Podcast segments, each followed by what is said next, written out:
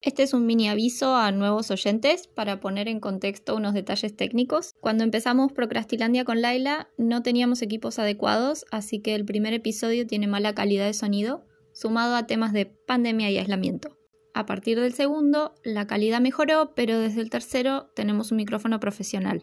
En caso de que el primer episodio les sea insoportable por su baja calidad, pueden pasar al siguiente y en caso de no comprender algunas cosas pueden ponerse al tanto en los arblogs de YouTube en mi canal Falucinógena o el de Laila, que es Laila Eterna Imaginadora, o estamos disponibles para responder cualquier duda a través del Instagram Procrastilandia. Gracias por su paciencia y por aguantar a dos creadoras amateurs en proceso de mejorar. Hola, amiguitos de internet.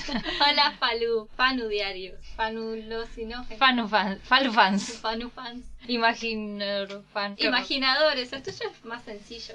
A menos que sean directamente imaginadores y alucinógenos. Alucinantes. Alucinadores. Ah, Procrastilandia. Bueno, ¿cómo le va a su majestad pontificia floril? Bastante bien, sí, estoy aquí despierta, consciente. ¿Y usted, emperatriz lailística infinita? Bien, sigo acá girando sobre mi eje. Sobre mi infinitud. mi mismidad. ¿Y qué tiene puesto? Veo que algo muy otaku. Es eh, unos hermosos y exquisitos zapatos gastados de hace 15 años en azul con unas exquisitas medias de Akatsuki y el resto es como ustedes se imaginan a un antagonista de un de un anime maligno vestido de traje y con unos cuernos enormes. Los cuernos son el toque. Los cuernos, los cuernos indican que soy el antagonista del, del anime. No puedo tener el pelo del protagonista porque si no me confunden con el protagonista y ya no funciona. Tengo que, tengo que encontrar, reconocer mi lugar. Quédate en tu lugar. Y bueno, yo tengo puesto unos zapatos ñaca ñaca con unas medias de voladitos de lana verde con calzas de lana rayadas, una falda heredada azul y un coso abrigador para la parte de arriba Veo un pin de Ravenclaw, ¿estoy en Sí. lo correcto? en modo Potterhead. Claro, bueno, yo estoy eh, acá en representación de los otakus y vos estás acá en representación de los nerds. de los geeks, no, Pero siempre ñoñas. de los ñoños, claro. Deidades de los nerds, deidades de los ñoños, así más inclusivo todavía. Espíritus. Majestades, Espíritus familiares de... espíritus chocarreros. ¿Qué pasó antiguamente en Procrastilandia? Hablamos del resumen de nuestros proyectos. Pristina es una saga de fantasía oscura ambientada en un universo alterno postapocalíptico después de que una diosa masacrara a tres cuartos de la humanidad. El portador del día y la noche es el primer libro, trata de Mokerkus, que fue eh, desterrado de su aldea Petrichor en el bosque Latibur. Encrucijada es una historia de aventura y empatía con fantasía y guiños de romance. Mucha justificación mágica y mucho bosque. Literalmente, el sol en Sagitario, ascendente Capricornio y luna en Géminis. Mis ganas de dibujar, contar una historia libre pero organizadamente a través de una historieta. Pasó el segundo mes de nuestro proyecto a punta de pistola.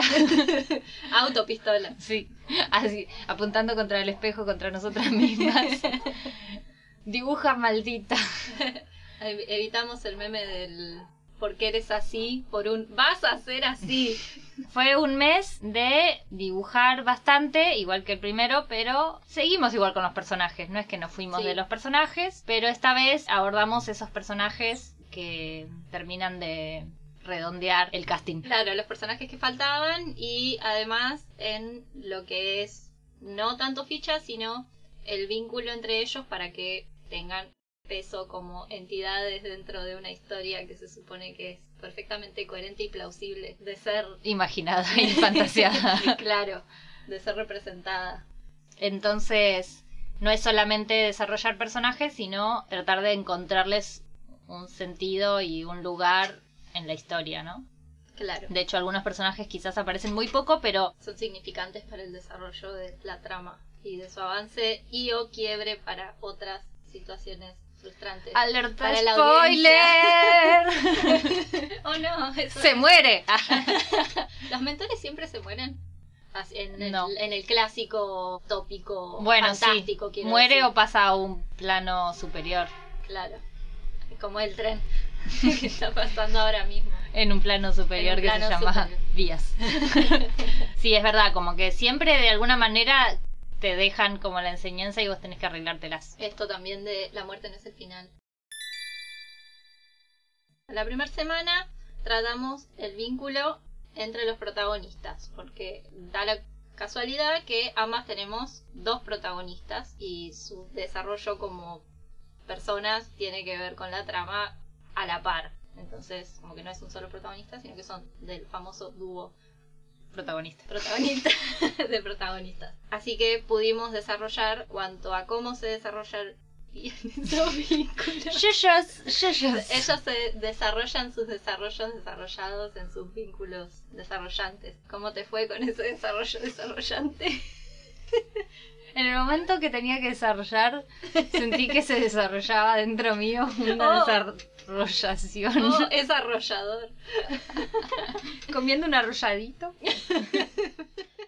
Mis personajes, que son dos chicas, ponele, porque en realidad son jóvenes, de diferen...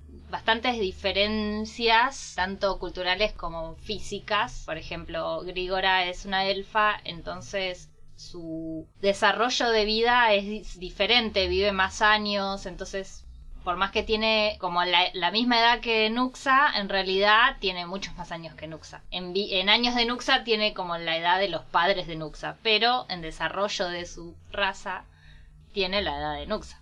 Claro. Entonces es como que son dos chicas jóvenes que ya están listas para vivir las aventuras de la vida. Y bueno, entre ellas hay como algo, pero en la historia en sí se, es como un desarrollo muy lento, porque la trama principal no pasa por su vínculo, si bien sin su vínculo no sucede. O sea, Claro. si no fuera por su vínculo que generan muy lentamente, no llegarían al final de la historia, de la aventura, digamos. No es en donde se centra. Entonces es como sutil. Y es un poquito difícil, yo creo. A mí me pareció bastante difícil como no caer en el estereotipo de romance, pero a la vez Mostrar un progreso Sí, el- implícito. Como el- la sutileza de, de- de De- que algo hay además. Sí. Tenés que ver de Antenne, caray.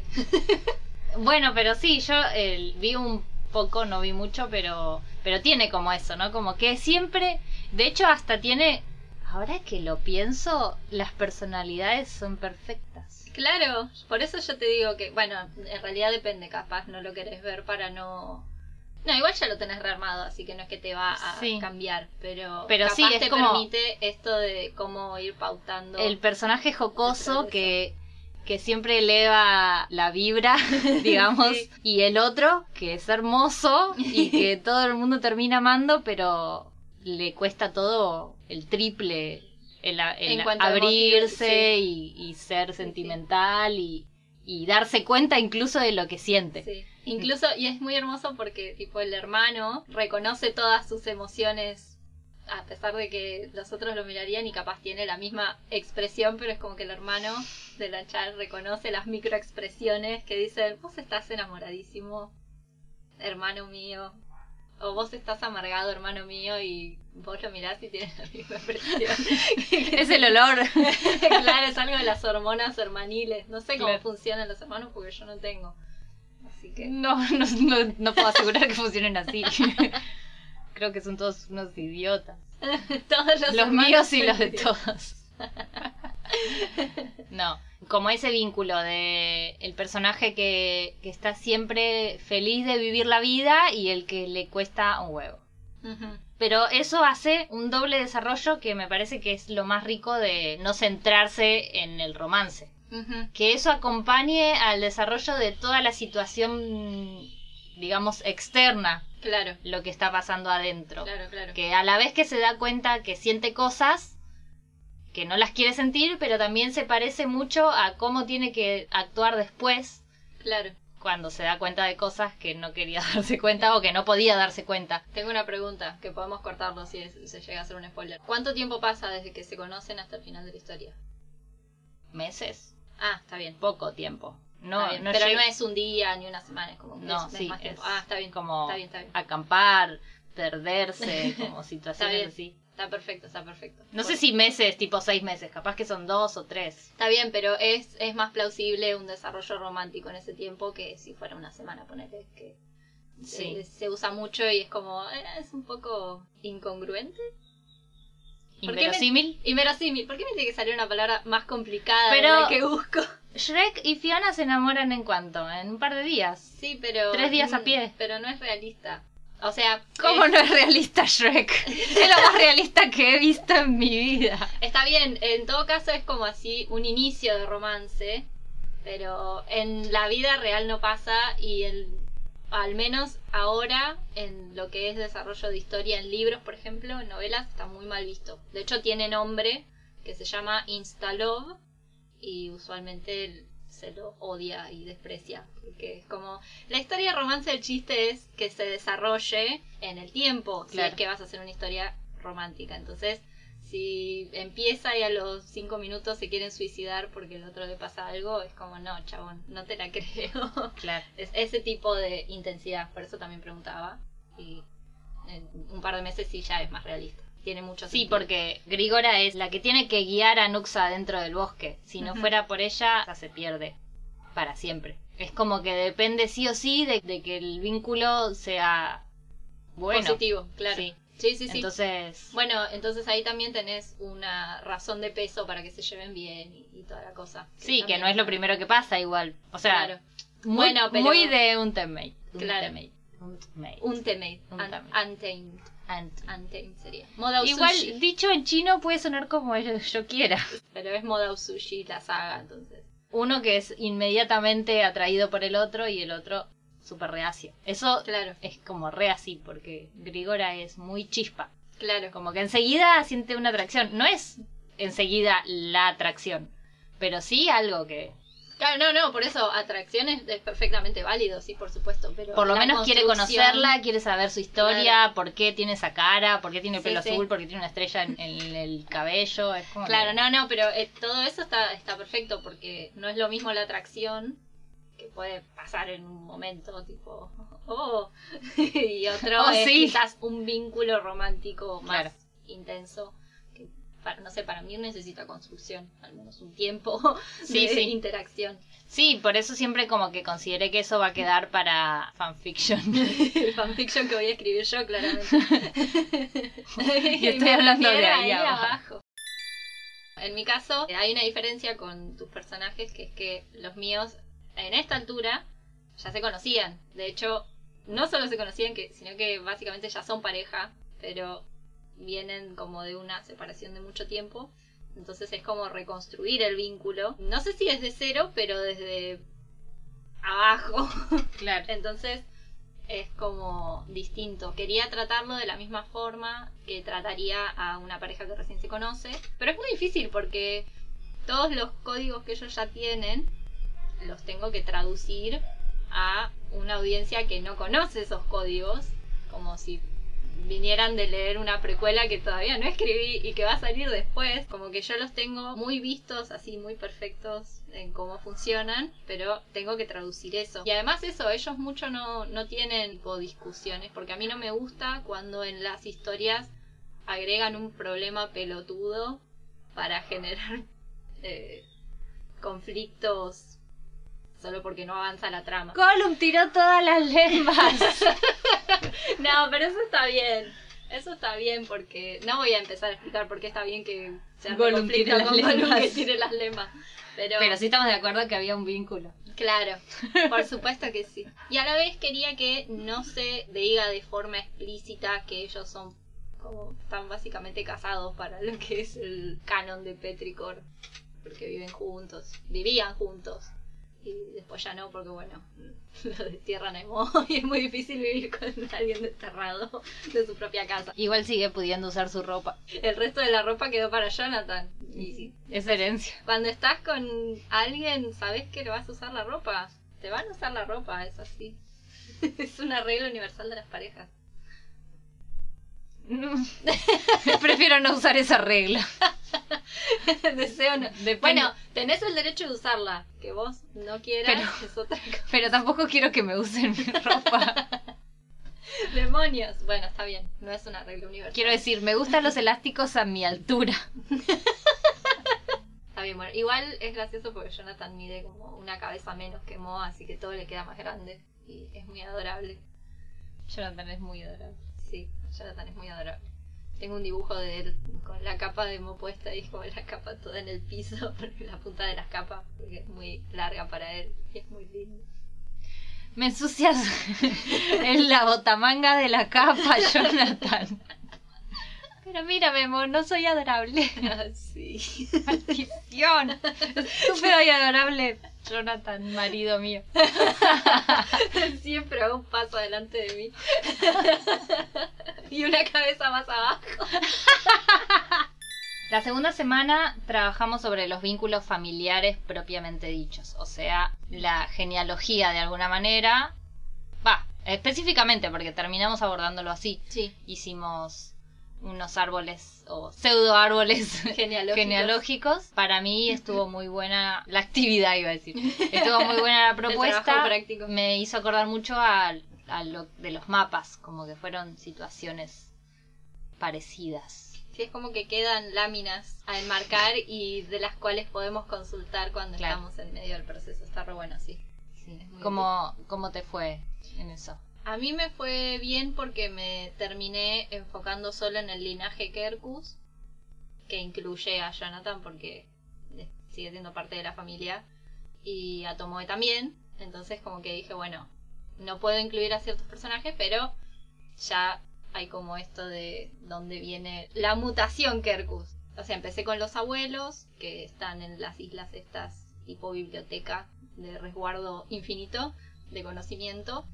De ahí nace la madre de los Kerkus, que nadie conoce su edad, que es como que ella lo mantiene en secreto. No es que oculte visualmente su edad, pero como que nadie sabe.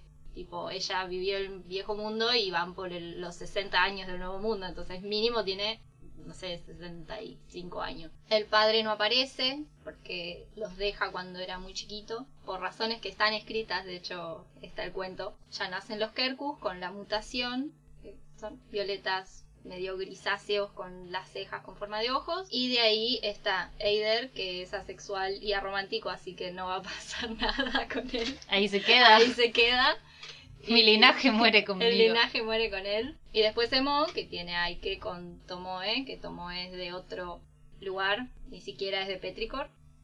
Y Jonathan, que es de, era de sin nombre, pero se muda a Petricor cuando tenía 16 años. Y bueno, y Ike, que Ike es, o sea, hereda este, esta mutación genética de Emo, pero tiene las pequitas de la madre. Mm. Y Hay un patrón de personajes adorables en esta historia. Sí, definitivamente. Sobre todo por las pecas. Casi todos tienen pecas porque como están casi siempre trabajando bajo el sol, como que están todos o, Manchados. o muy tostados o muy pecosos. Pero bueno, los Kerkus no, no desarrollan pecas. Hay que sí. Como que el cruce con Tomoe le permitió desarrollar. Gran poder. Estoy hablando como toda una profesional médico, claramente. Así funciona. Genética. Así funciona la genética. bueno, ¿y a vos cómo te fue? Sí, a mí también me gustó mucho. eh, había cosas que no había pensado, más que nada en cuanto a Grígora. Hice como visualmente la familia de Grígora eh, un árbol clásico y por eh, sugerencia de la aquí presente falucinógena de hacer eh, la versión árbol pero constelaciones ya que La Vía Láctea de...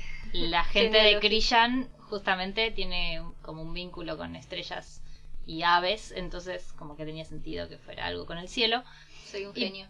Pude establecer como ciertas cosas que me parecieron interesantes, me hicieron cerrar cosas como por ejemplo la vincha de estrella, que es un distintivo de hermana mayor. además del poder que contiene, ¿no? Porque tiene, o sea, tiene una razón de ser en cuanto a objeto significante, pero además de eso, tiene una cuestión cultural, no sé, como... Claro, claro. de origen. Un peso tradicional. Sí, y, y, estuvo bueno haberlo desarrollado. Yo que no estoy tan avanzada como vos en cuanto a la historia, sino que voy como construyéndola, las cosas que tengo son más visuales y no tanto narrativas, que es la parte que más me cuesta y me, más me falta para que se convierta en finalmente una historieta. claro, igual de todas formas está bien porque en, en tu campo, en el soporte que elegiste historieta es más necesario el peso visual necesariamente que el narrativo, más allá de que es muy importante, pero yo creo que tenés lo suficiente base como para... Sí, pero ahora tiene que haber un principio, nudo y un desenlace para que tenga sentido. No, podés buscar historias no lineales como hago yo, así que tienen que tener inicio, nudo y desenlace de todas formas, como muy frustrante. bueno, dejémoslo ahí. Antagonistas. Semana 3. Creo que vos lo sabés, pero yo amo los antagonistas. Sí, no es que yo no los ame, pero no siempre. En el sentido de no que ame a todos los antagonistas, sino el rol antagonista a mí me gusta mucho. Entonces, si está mal hecho, puede que no, no me enganche con la saga directamente. Como necesito que el antagonista sea interesante. Si no, siento que la trama pierde muchísimo. Que Además, de nuevo aclaro, lo de antagonista no es lo mismo que villano, que un antagonista puede ser un problema, un conflicto interno o una cuestión simbólica, tipo, no sé, una rehabilitación o algo así. Pero si no están bien hechos, es como. Son como los personajes más fáciles de estereotipar, los antagonistas. Como el famoso malo con bigote y bigote muy finito y con Muejejeje. sí, exactamente. Eh, o el típico que es como que viene resecreto, resecreto, resecreto, aparece y te voy a contar todos mis planes secretos. Que son estos. Destruirte. Destruirte sin razón alguna. Porque se me canta destruirte sin razón alguna. Y estos son los pasos a seguir. Y te da toda la lista ahí. Y es como no, no puede ser. No lo hagas. No lo hagas. Si yo lo hago está bien, pero no lo hagas. en cuanto a este mm, momento fue bastante crítico para mí porque yo no había trabajado. O sea, de hecho, el antagonista nació hace, a comparación de los demás personajes, muy poco nada, no lo había desarrollado, no lo había dibujado, no, o sea, a duras penas tenía el nombre y un poco más o menos el carácter de cómo me lo imaginaba según ciertas referencias, que en el video pueden ver cuáles eran. Pero claramente, y más que nada, Java de Hood, porque la verdad que era como me lo imaginaba, pero después claramente no podía copiarme el personaje. ah, no, o no. Tampoco era, era su carácter, o sea, me lo imaginaba medio así físicamente, porque lo que es en realidad Gog, que sería el nombre del antagonista, es un hechicero. Y la idea de este hechicero es que él busca poder, más poder, o sea, porque ya es un hechicero, digamos, pero él quiere ser más poderoso. Entonces se va poniendo cada vez más feo en cuanto a perder su corporalidad real, nunca sabremos estoy segura en mi fuero interno de que era muy, muy guapo. Así, a nivel. Sí, hermoso y seductor. Y por eso fue que consiguió sus primeras grandes dosis de poder que lo envenenaron, digamos. Claro. Bueno, como los elfos y los orcos también. Que es como esto de, de aceptar el poder. claro, de Melkor y ahí, bueno, sí. Sí, como esta la corrupción. Sí.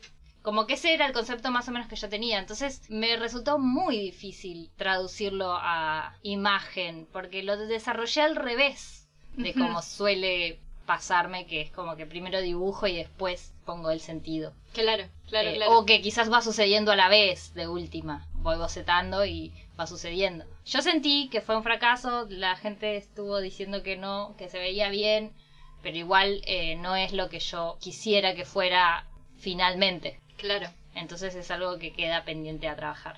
Bueno, pero considerando que fue el primer acercamiento visual plástico que tuviste, tampoco es tan extraño que sientas que no alcanzaste lo que esperabas. Me siento orgullosa de haber empezado y terminado y quedado prolijo. sí, de hecho. Para hacer la primera vez, pero real, la primera vez que lo dibujaba, ¿eh?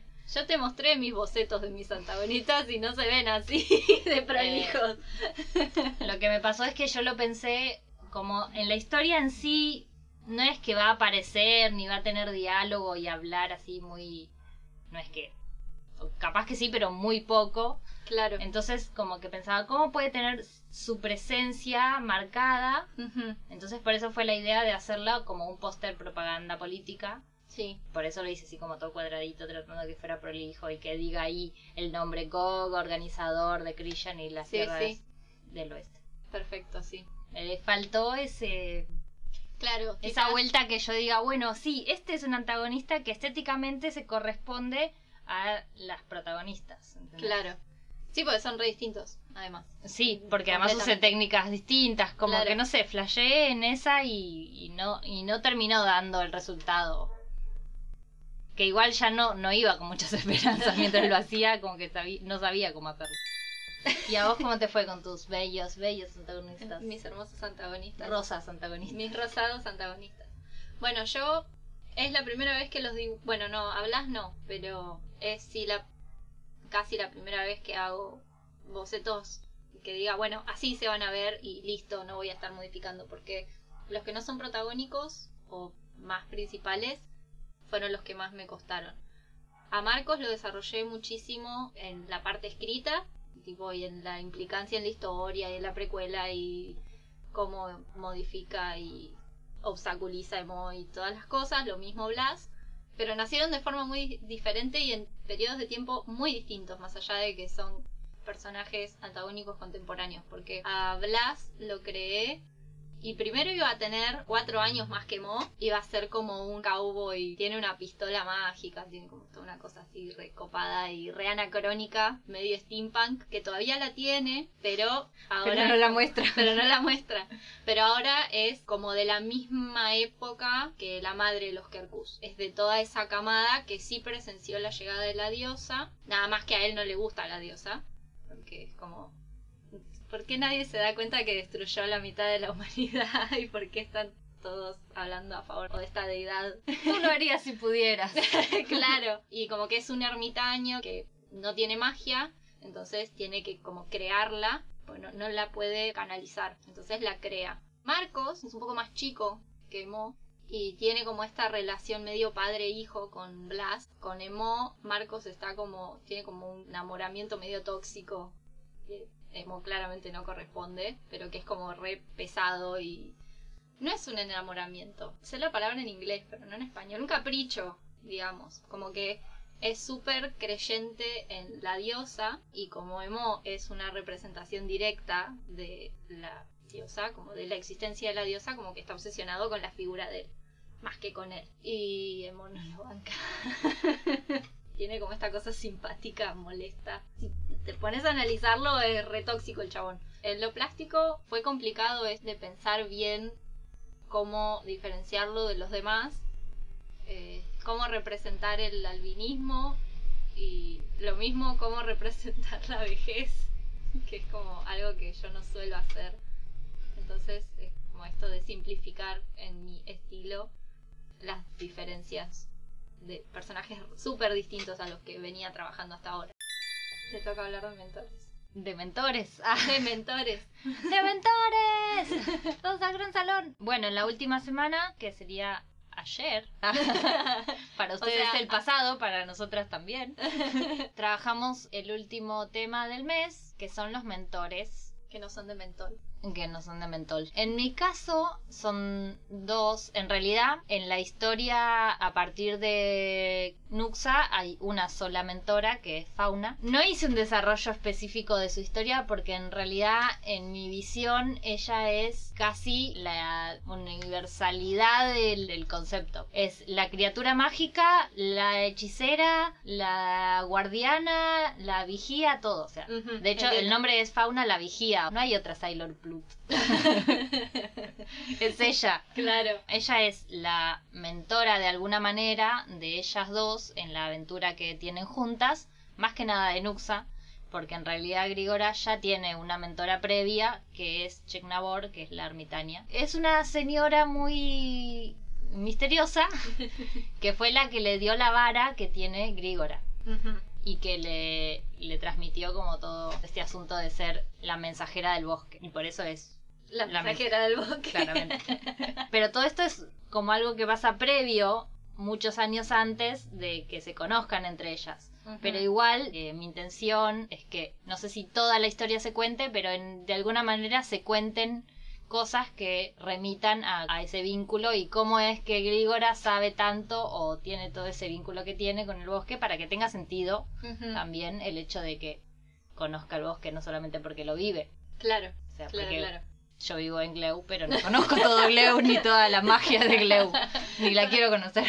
o sea, ¿Quién sabe qué tipo de magia se esconde en los rincones de Gleu? claro. Yo ni siquiera sé qué tipo de magia lonchanística hay acá en la. Lonchinense, Lonchinense, bueno, discúlpeme señora Gleunense.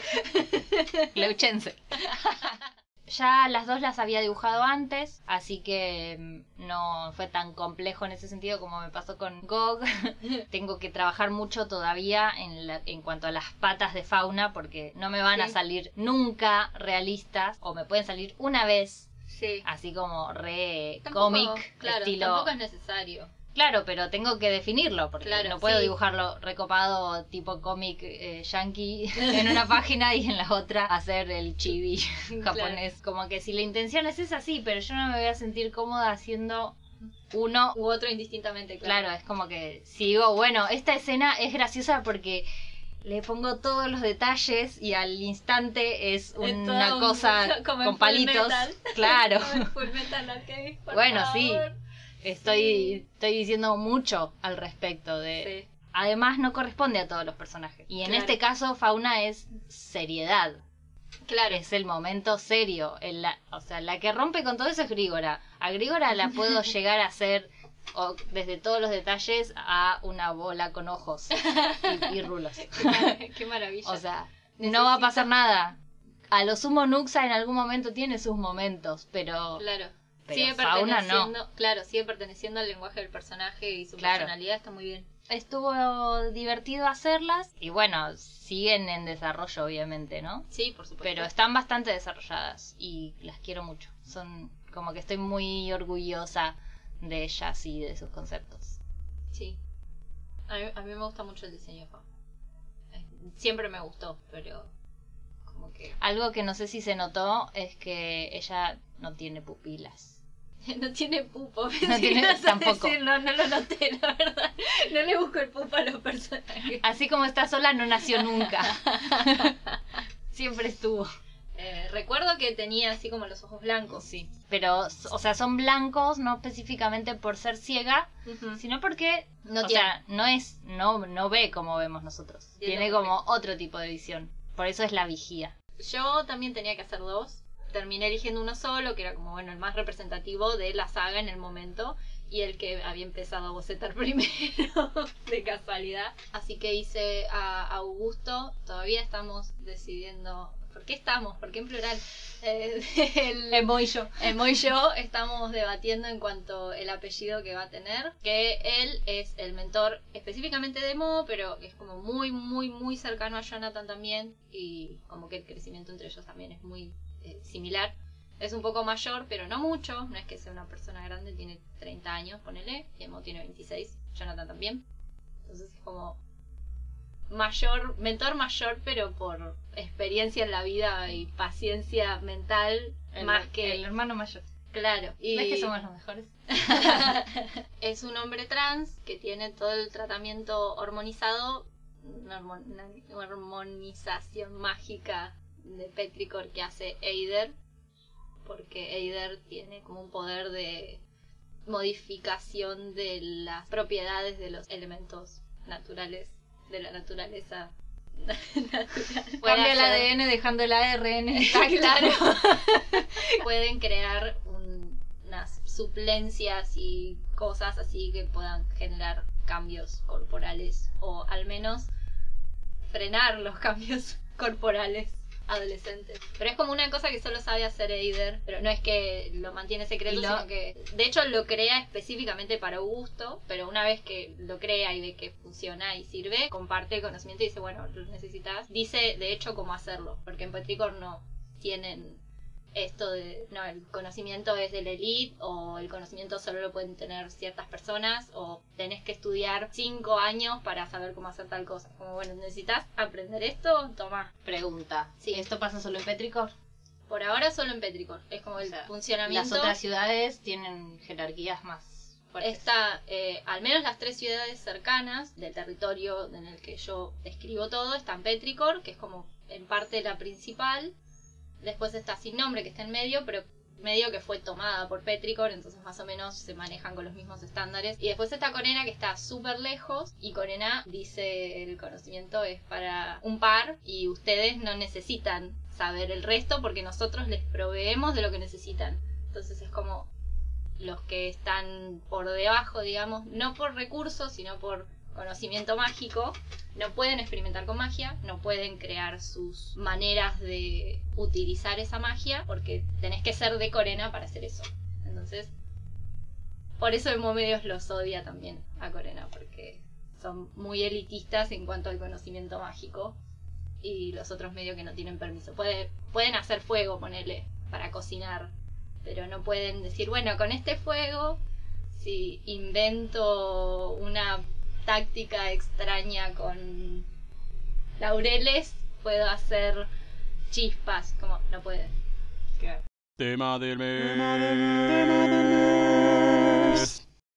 El mes pasado desarrollamos el tema alrededor de cómo usábamos a nuestro favor la procrastinación para crear precisamente historias.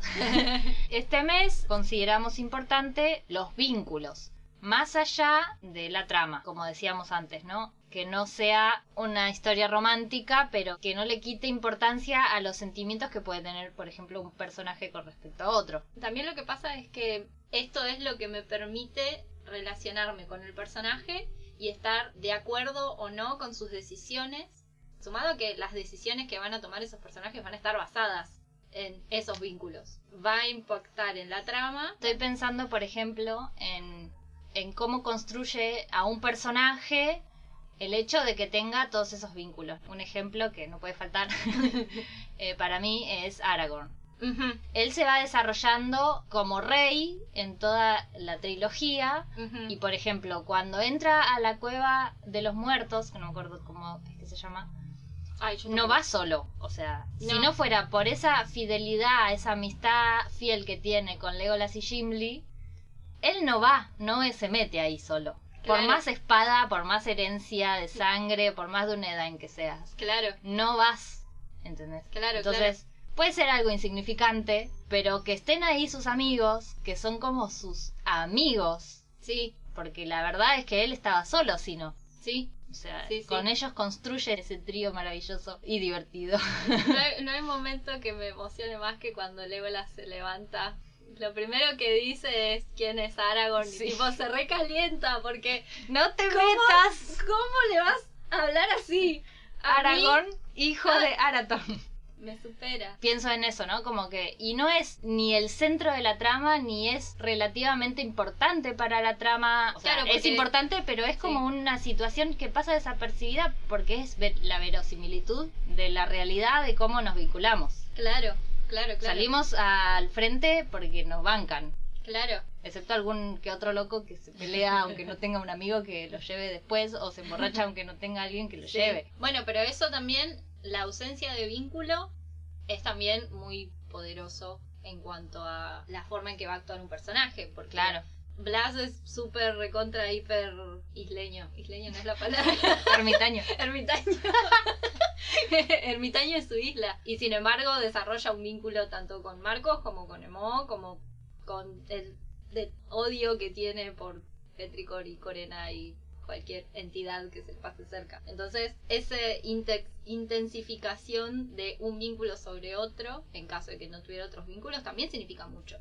Sí, es que el vínculo por sí no tiene adjetivo. Por eso acá desarrollamos los principales los familiares que por ahí no son ni buenos ni malos por Claro. ser tu papá, capaz que igual no apareces en el, claro, en el sí, sí. árbol genealógico por X razones que no sabemos. Ya nos, ya nos contarán. o los antagonistas, que justamente vendría a ser eso, que decís vos, como que quizás esa falta de construcción de vínculo o de construir el vínculo de una forma que quizás no es la que Ideal. uno hace para sentirse feliz. claro. y los mentores que es un vínculo que es como re especial. Y además es yo. como el vínculo del mentor, yo lo siento que además puede ser medio tensionante porque se supone que es alguien que te instruye, pero a la vez la instrucción siempre te va a sacar de tu zona de confort, entonces siempre es como esto de te tengo que mostrar cómo hacer esto o cómo avanzar o cómo ayudarte a que te des cuenta de que tenés que avanzar en tal punto y es doloroso esa transición, entonces como que siempre Sí. va a haber un esto de respeto, pero no quiero, pero debo. Claro. que es muy interesante. Es como que en un punto te pones como en ese lugar medio filial, paternal, maternal, cuando sos el mentor. No puedo dejar de imaginarme a Kakashi queriendo en- hacer entender que él también sufrió y todo eso, y los amigos y la familia y la destrucción, y después superarlo y, Y tener que lidiar hermoso. con Sasuke. y verlo cometer los mismos y errores. dos segundos después Sasuke se va con los otros. Puta madre. Ah, ni, ni, ah.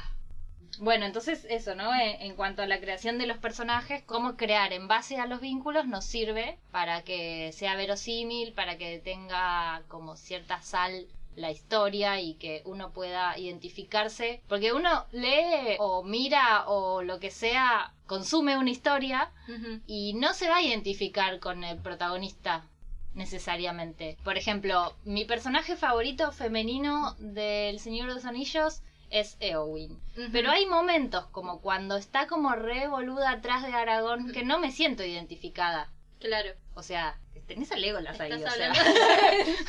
¿Qué estás haciendo mirando a este barbudo y sucio?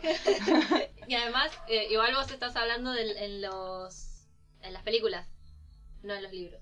Claro, sí. Ah. Igual ahora no me acuerdo muy bien cómo es este vínculo, pero sí hay como una cuestión. Lo que sí sé es que Owen y Faramir después tienen como otro desarrollo más lindo. Claro, que la peli no lo muestran. En la peli no lo muestran, ni siquiera muestran, ni siquiera lo muestran bien a Faramir, cosa No. que me fastidia. Igual Así es que- muy lindo él. Como Exacto, el personaje en la, sí. en- la peli también es muy lindo, a pesar de que Sí. aparece poco, como que tiene sí, como sí, pero un- es como que lo, lo hicieron re distinto en, en cuanto a ciertas cosas, tipo el- su ganas de retener a Sam y que se lleva mal con Sam. Y es como, los libros se lleva bien con Sam, ¿por qué me hacen esto? Ay, qué hermoso.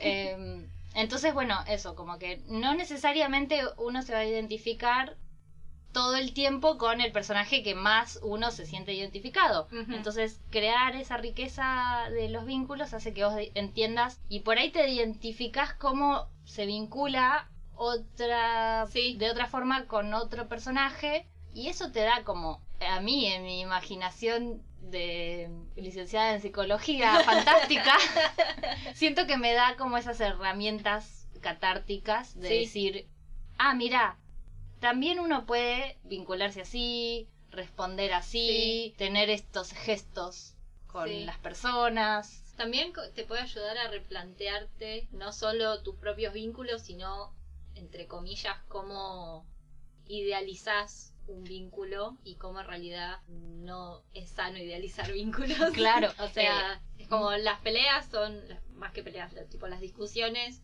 son normales, puede pasarle a cualquiera, pero bueno, cómo reacciona un personaje en discusión con uno o con otro, también es como esto Sí. de, de variar la intensidad de las situaciones. Como, uh, no, ahora se va a romper todo porque estos dos están peleando y vos decís, ah, no, no fue tan terrible porque se llevan mejor. O Claro. decís, ah, no, igual este personaje es re tranquilo y de pronto se rompe y destruye todo. Claro. Y es como, y sí, porque se lleva mal con este. Entonces Claro. es como, o porque este sabe ¿cómo activarlo? meterle Sí, el dedo en la llaga Exactamente. esas cosas que y sí porque además es eso es como que no podemos meter en un solo vínculo todas las posibilidades entonces desarrollar todos los vínculos posibles aunque unos más que otros, obviamente, porque Sí. si no sería todo re largo, vos podés poner la gotita de romance acá, el humor por acá, eh, como la admiración.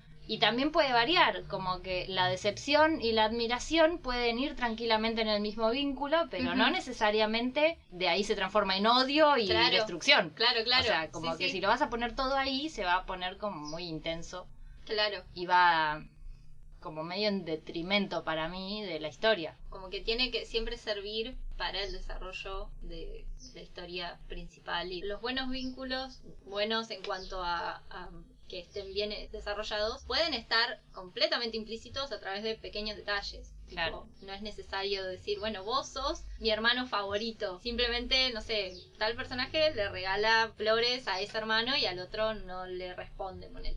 O lo ignora, o Sí. le pega en la nariz. Entonces es como, no es necesario decir, yo me llevo bien con vos y no con vos. Como que ya está, si está en la escena y capaz es un detalle, te das cuenta. Pensando en el momento en el que, ahora yendo al último tópico que tengo acá, que es la perspectiva nuestra de como Sí. creadoras, cómo crear desde nuestras experiencias vividas y no vividas. Porque bueno, más que nada cuando se trata de fantasía, muchas cosas las tenemos que Sí. Sin haber vivido. Claro, pero también hay como una uni- el vínculo te da esa universalidad Claro. de las posibilidades que te permite que sea en un mundo de fantasía o en Gleu, en una esquina, más o menos se puede equiparar las formas de relacionarse. una persona que querés mucho, que no ves hace mucho tiempo, que te la encuentres, por más que haya magia en tu universo o no, genera esta, Calidez en el pecho. sí, como la identificación, ¿no? Sí. De decir, ay, qué hermoso poder reencontrarte con alguien que amás y que estuvo desterrado y, que te trajo una hija, pero bueno. Sí, claro. Es y- hermosa. y vaya, es muy linda. Está bien, te perdono. Y además eso, porque ¿cómo demuestro que es una relación abierta sin que la gente crea que Emo le metió los cuernos? Claro. Y es como, bueno, ya con que Jonathan acepte a la hija así y no le diga, che, ¿cómo pasó esto? Ya dice mucho de parte de Jonathan. Es Claro. como un, sí, en- entiendo qué pasó porque ya estaba advertido. Cómo las experiencias que nosotras no vivimos poder contarlas en historias. ¿Cómo lo puedo contar Sí. sin, sin estar ni apropiándome de algo que no viví? O sea, es muy loco porque la persona que contó una historia de amor entre mujer y vampiro Claro. tampoco vivió, Porque, no sabe ellos cómo es. permitido. Yo lo considero, eh, más allá de que no es mi caso, lo considero perfectamente natural de esto de tener muchas parejas, de que todos sepan, ¿no? obviamente, que estén todos al tanto de la Claro. situación. Que a mí no me pasa, ni lo estoy haciendo, ni lo hice nunca, pero hay otra cosa que es que me fastidia el trío amoroso como conflicto en la trama. Claro. Pero me gusta la dinámica de trío amoroso. Mi forma de armarlo fue, si los tres están al tanto y es armar la relación con cada uno por separado, con los otros dos sabiendo, simplemente. Claro. Entonces es como armar dos dinámicas románticas distintas a partir de una misma persona. Es muy loco porque yo dije, bueno, ¿cómo voy a hacer para que la dinámica sea respetuosa entre, o sea, Mo con Tomo también sea respetuosa de la misma forma que lo es con Jonathan, porque no es ni la misma emoción ni son las mismas formas de relacionarse. O sea, Y otra cosa importante, Sí. no estamos poniendo el eje en la relación romántica. No, Entonces, no estamos queriendo perder el tiempo con los detalles de que si en algún momento uno u otro se puso celoso. No estamos poniendo el foco ahí, Claro. porque no estamos haciendo una historia en la que el conflicto pase por la relación entre ellos. Claro, O porque- sea, hay un conflicto y a la vez está pasando esto. está la aventura. Claro, está la aventura y el, y el vínculo. emoción. Claro, El vínculo que sostiene que esa aventura se lleve adelante. Claro, y a la vez me pasaba que era como, si yo presento esto, esta premisa, porque esta es la, esa es la premisa del primer libro. Caemo con una hija, a esa hija la tiene que dejar por un tiempo para X La aventura. razón, para la aventura, porque no puede ir con ella, porque es peligroso. Entonces, ¿cuál es su instinto? Dejarlo con su pareja. o sea, obviamente es la persona en la que más confías. ¿Cómo hago que la audiencia entienda que es un vínculo sano? Y es como, no tengo por qué explicar que sea un vínculo sano. Se va a entender a lo largo y no, pero Jonathan tendría que estar más enojado. Es como, bueno, sí, pero a la vez no lo ve hace años y es como extrañar y recuperar. Es como, no sé, para mí funcionaba, funciona perfecto, pero después hay gente que no, lo, no, lo no se va a poder identificar con eso porque no cree en ese tipo de relaciones. Claro. Y es perfectamente válido también. Pero bueno, es esto de construir... Bánquensela. Claro, bánquensela. Nadie puede decir nada en contra de Jonathan o se la verá conmigo. claro. Porque además, eso, o sea, Jonathan no tiene otro vínculo romántico. Pero no es porque él sufre o es como, no, porque solo hemos, es como, no lo tiene. no Y no lo necesita. No sufre el no puedo estar con Emo por esa Jonathan razón. tiene a Emo y tiene a Jonathan. ¿Qué más quiere? Claro, o sea, soy, pero yo soy todo Jonathan. Me amo. Como Homero frente al espejo. Claro.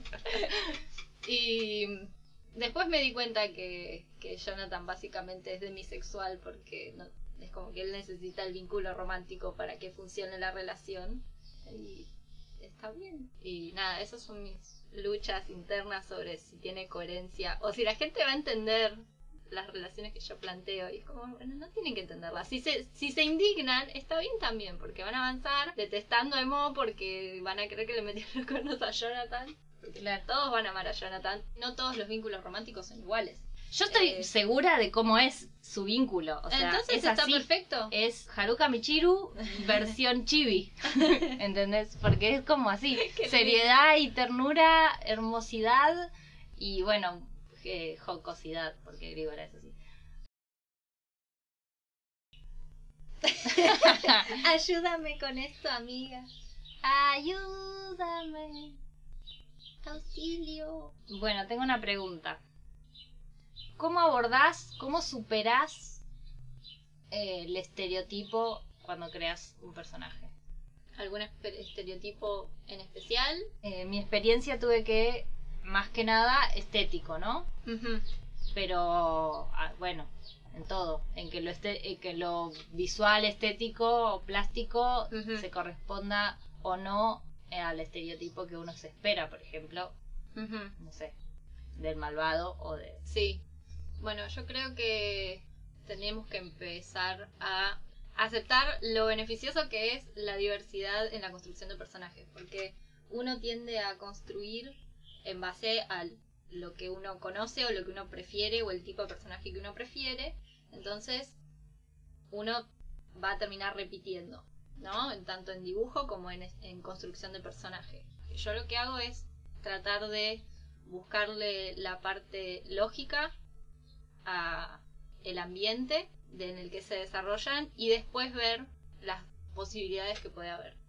Por ejemplo, Marcos, que es albino, no puede andar caminando por el desierto sin una protección, porque si no se quema Claro. mucho. Tipo, tiene este conflicto con el ambiente. Y eso es muy interesante de desarrollar, porque se va a terminar explayando, de alguna forma va a terminar apareciendo y termina siendo parte de la personalidad del personaje. Desde lo narrativo, yo trato de buscar esta lógica de la continuidad de la manera en que viven, de lo que comen, de los trayectos que tienen que desarrollar. Yo creo que es como pensarlo, investigar sobre lo que estamos haciendo y de ahí partir de qué cosa queremos enfocarnos de ese personaje. Porque quizás no es tan importante para la trama si Marcos es albino o no, sino que es un rasgo que tiene del cual tengo que estar consciente que incluí para que no sea incoherente con que esté caminando por el desierto sin ninguna protección durante días y no le pase nada. Pero Claro. como pe- poner estos pequeños datos que se terminan convirtiendo en parte del personaje, del diseño y de la personalidad. Y Yo para que la trama no sea un estereotipo, y eso ya es más difícil porque el desarrollo de la trama puede ser súper básico y genérico. De hecho, todo lo que puede existir en cuanto a variantes de trama ya existe. Eh, nada más que lo que lo hace interesante y no estereotípico es la forma en que lo desarrollas. quizás la trama es súper sencilla y súper encontrable en otros lados, pero el enfoque único que le vas a poner desde los vínculos de los personajes, desde eh, la forma en que resolucionan los problemas o los elementos que usan para resolver esos problemas, eh, es lo que va a determinar que sea más interesante o no. Porque ya todas las historias fueron contadas, todas las tramas existieron de alguna forma u otra. Pero si le agregas algo personal, siempre va a haber algo interesante que explorar desde otro punto de vista. Vos puedes agarrar una trama de cualquier libro y decir, no me gusta hacia dónde lo llevaron, usar la misma trama, pero escribirlo de acuerdo a lo que a vos te parece que se podría haber aprovechado mejor, o elegís el punto de vista de otro personaje de esa misma trama y creas una historia completamente distinta. Es, es como esto de cuestionarte qué es lo que podés aportar desde tu autoría escrituril, dibujil. Además, los, las historias y las estructuras son estructuras por algo. O sea, ya existen, ya fueron pactadas y había algo que decía un profesor mío de secundaria, que era que todos los textos son una respuesta a otro texto.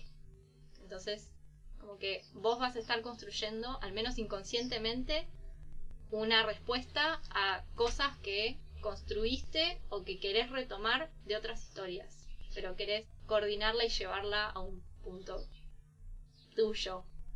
Claro. Messi.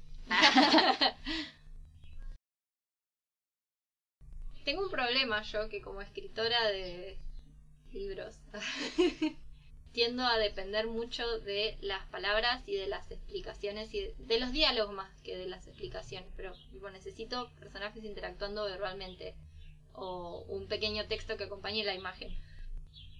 Pero ¿cómo se hace esta magia de que la imagen o las secuencias de imágenes se entiendan sin palabras? Y no me mires con cara de no sé hacerlo, porque yo sé que sabes hacerlo, porque ya lo hiciste. Y de hecho te alabaron por haberlo hecho. Así no, no sé explicarlo con palabras. Puedo hacerte un croquis. Puedo dibujarte la secuencia. En realidad, creo, por no decir que estoy casi segura, que se relaciona con cómo imaginamos. Al menos yo tengo un porcentaje no podría decir cuál porque no sé si se puede saber eso, pero es como una alta imaginación en imágenes. Ajá. Entonces todo yo lo que voy haciendo lo pienso en imágenes. Me cuesta muchísimo escribir. Y cuando escribo, en general son descripciones, porque lo que estoy haciendo es bajar la imagen. Entonces yo no sé si eso se puede ejercitar o algo así, pero creo que por ejemplo, este ejercicio que daban en el taller de historieta, ¿no? De sacarle el texto y ver si se entiende la historieta a pesar, por más que te pierdas los detalles, como que se entiende el correr de la situación, tratar de imaginarte las escenas en, no sé, una película muda o Bueno, pero viste que también las películas mudas como que necesitan ese apoyo.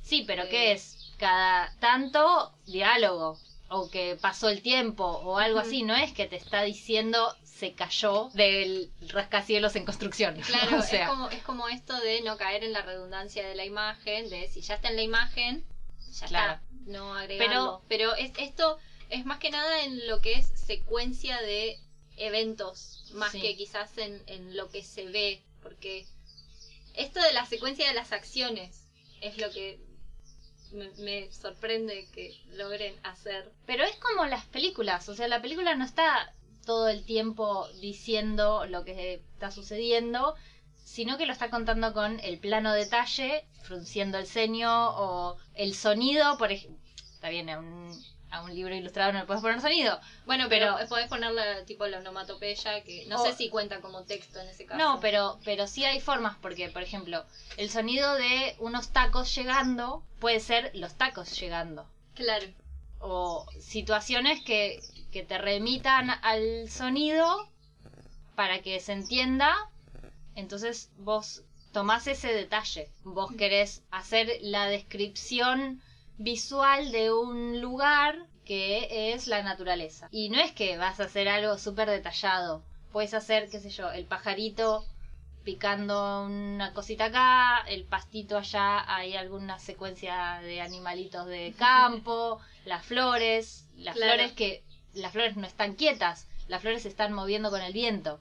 Son detalles que después van construyendo en la persona que lo ve La imagen completa. o sea, excepto las personas que no pueden crea- recrear en su mente, que las hay Sí. también, un gran porcentaje en general, las experiencias las vamos reconstru- reconstruyendo. reconstruyendo. Reconstru- Reconstruccionando. Entonces, no hace falta contar todo. Entonces, es como saber manejar muy bien el poder de la elipsis.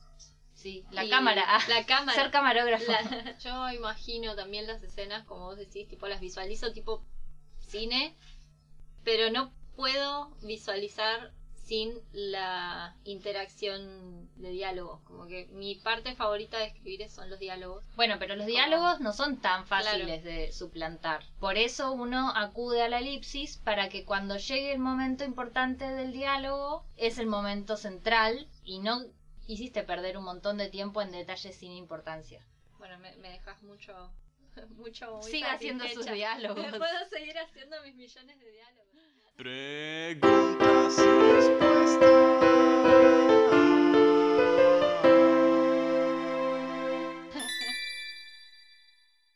Y ahora para terminar y despedirnos, unas preguntas del público. Sí. La parte más divertida. Si usted quiere dejar sus preguntas para el próximo podcast, puede escribirnos en Procrastilandia, en nuestros Instagram personales y en los videos, en los art blogs. en los que están en pueden YouTube. dejar preguntas, quejas, insultos, insultos que van a ser debidamente borrados, pero pueden dejarlos.